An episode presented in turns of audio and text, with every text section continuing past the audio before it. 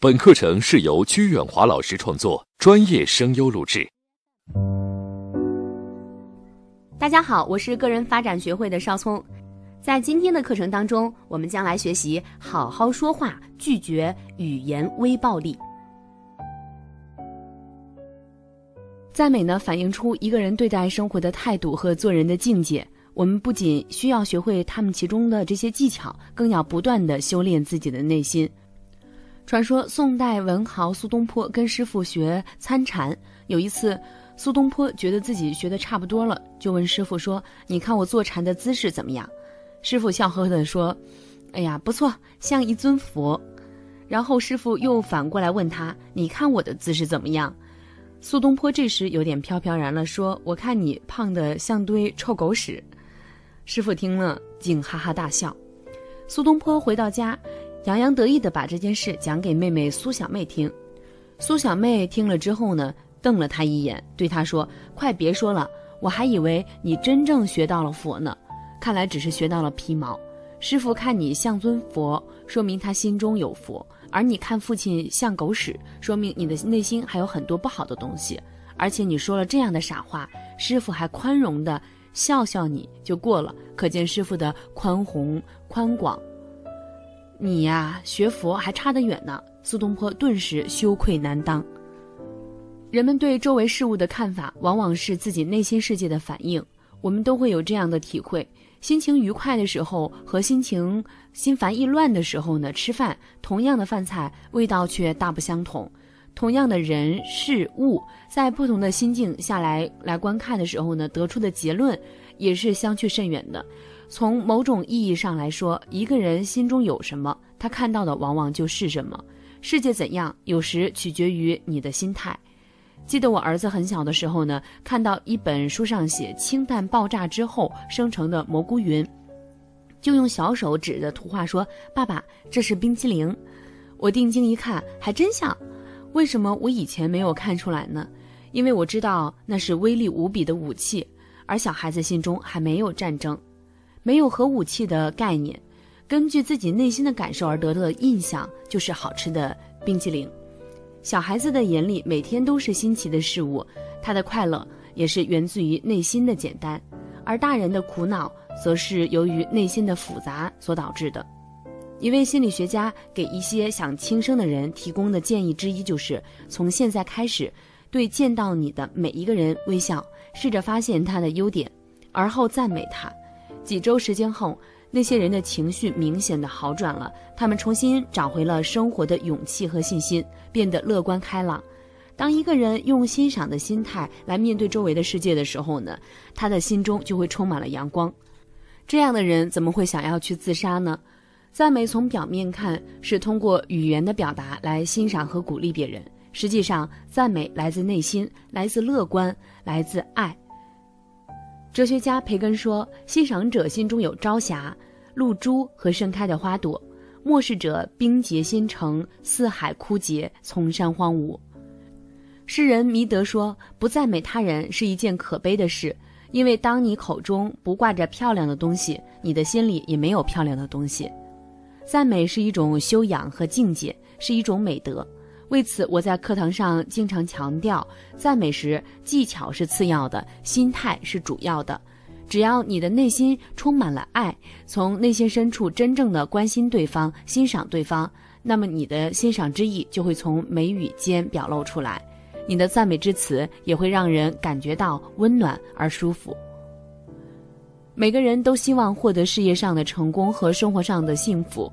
而成功和幸福的人生是不能够仅仅依靠自己来完成的，还需要他人的支持和帮助。那么，如何才能获得别人的支持呢？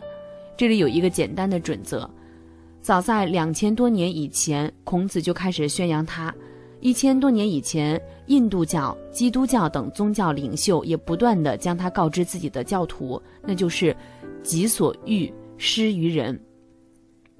也就是说，我们希望别人对我们友好，就要首先对别人友好。要知道，生活的辩证法则就是你怎样对待别人，别人就会怎样对待你。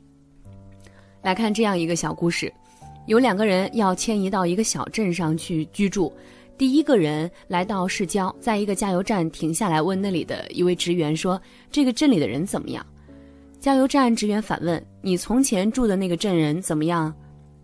第一个人回答说：“他们真的是糟糕透了，很不友好。”于是加油站职员说：“我们这个镇的人也一样。”过了些时候，第二个人驾车驶进同一个加油站，问那个职员同一个问题：“这个镇的人怎么样？”那个职员同样反问。你以前住的那个镇人怎么样？第二个人回答说：“他们好极了，真的十分友好。”加油站职员于是就说：“你会发现我们这个镇的人完全一样。”加油站的职员针对不同的人做了不同的回答，因为他懂得别人对你的态度如何，取决于你对别人的态度。人与人的关系就像一面镜子，照镜的人笑容可掬，镜中的人自然也是笑得十分可爱。你可能听过一个小男孩的故事，他因为一时的气愤，对母亲吼道：“我恨你！”